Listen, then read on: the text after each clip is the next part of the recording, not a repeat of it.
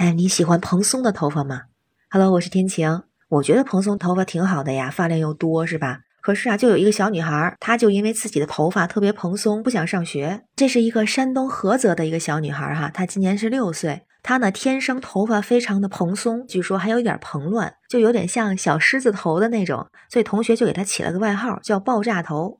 就因为这个原因，她就不太想上学了。他爸爸就说啊，等这个孩子大一点，把他头发给拉直了。目前呢，打算找专业的理发师，隔几天给他编一次头发。他妈妈也说呢，给他编一次头发要坚持两三天才散开。这个孩子出门的时候，别人就特别好奇，就会问他说：“你头发是编的呀，还是戴的假发呀？”而且还会忍不住的去薅一下。那网友的说法呢，也不太一样。有人就说真心觉得是好看的呀，还有人说我好羡慕他的发量啊。真的好酷啊！也有人说，上一个有这样发型的呀是爱因斯坦。还有人说，说以后他就会有优越感啦。但是同时呢，也有人说，只要不在自己头上都觉得好看。还有那些说很酷很好看的，说不要变的，你们是认真的吗？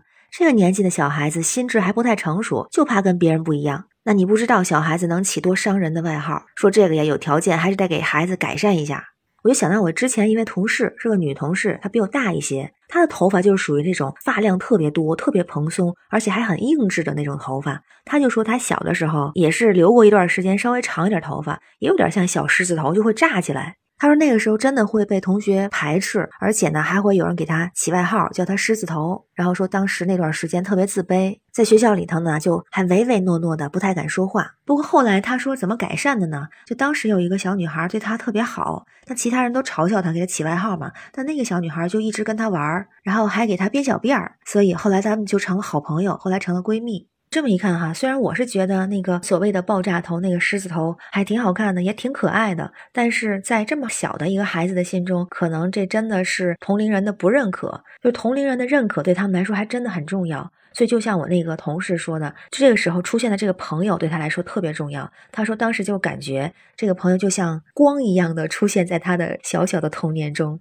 说到这儿，我想到一个电视剧，那个电视剧里的例子比这个要夸张的多。我印象里头是李小冉演的一个电视剧，有一个小男孩在上小学的时候，他的爸爸被诬陷成了嫌疑犯，被抓走了。自从他爸爸被抓走之后，周围的所有人都躲着他，都不理他，然后在背后指指点点，所以那个小男孩就特别特别自卑。那就在这个时候呢，他们班里面有一个小女孩走到他的身边，帮他捡起了掉在地上的橡皮，放到他的桌子上，而且送给他一个特别温暖的微笑。所以，就从那个时候开始，这个小男孩就把这个小女孩当成了他生命中的一道阳光，因为这个小女孩对他说，也让他知道了这个世界依然美好和值得爱。所以，其实朋友在我们生活中还真的是很重要，特别是在我们无助的时候，有的时候朋友进入我们的生活，就好像是那一道阳光照进了我们心灵的小窗。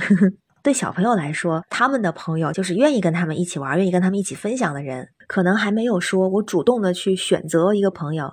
那如果是大人了，有的时候我们交朋友其实是有标准的。《论语》中呢就说：“君子先择而后交，小人先交而后择。”是告诉咱们交友需要交心，朋友不在多，在三观是否契合。交友需要谨慎，不可以头脑发热，不可以毫无原则。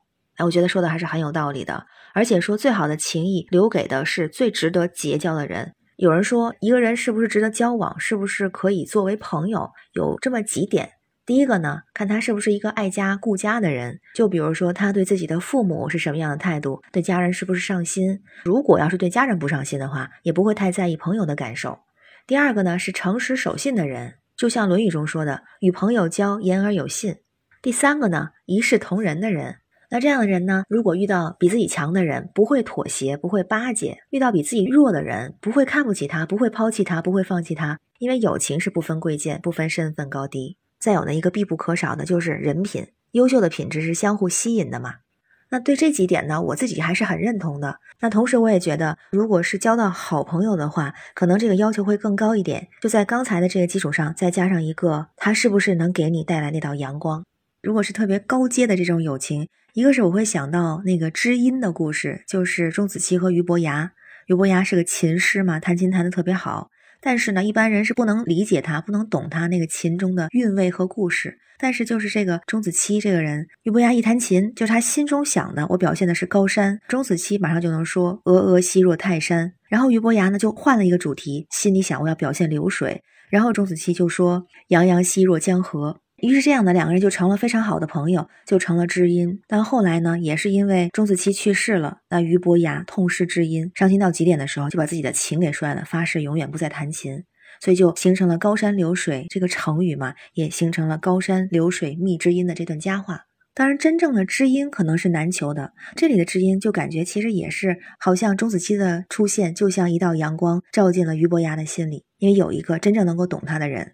那在现在，我觉得也有这种就是很有意思的一些朋友的关系，就是好友的关系，有的甚至是损友的关系，让我觉得也非常的有爱。我会想到那个明星里面的郭京飞和雷佳音，因为说娱乐圈里都是表面兄弟和塑料姐妹哈，但是我就觉得他俩也是一个神仙友谊。都是上戏的学生，相爱相杀十九年。一个人混好的时候呢，会帮助另外一个人；两个人都混好的时候呢，还是互相帮助，但是表面上是互为损友。但人家这个互怼能够感受到很深的友谊。就比如说雷佳音去香港参加颁奖典礼，他身上穿的是郭京飞的衣服，限量版的外套，不忘在这个记者面前调侃，他说：“我今天穿的是一个九线演员的衣服，就是那个一脸痘的郭京飞。”郭京飞呢，也在国内的这个颁奖典礼上去介绍雷佳音。他说：“穿着我的外套，他去了米兰，还让人量了头围，因为说雷佳音是大头嘛。说他现在红得发紫，所以就感觉他们也是互为彼此的阳光，通过这样的一种方式来表现出来。那想想我自己的朋友也是，我有三个特别好的朋友，算是三个好闺蜜。那现在认识最长的已经二十年了。”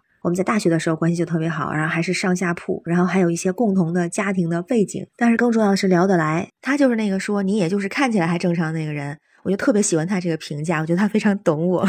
我记得我大学毕业离开学校的时候，我们有一张照片，我是笑得很灿烂，因为毕业了嘛，觉得是件开心的事儿。他呢哭得稀里哗啦的，他就觉得我们可能就要分开了，以后再也联系不上了。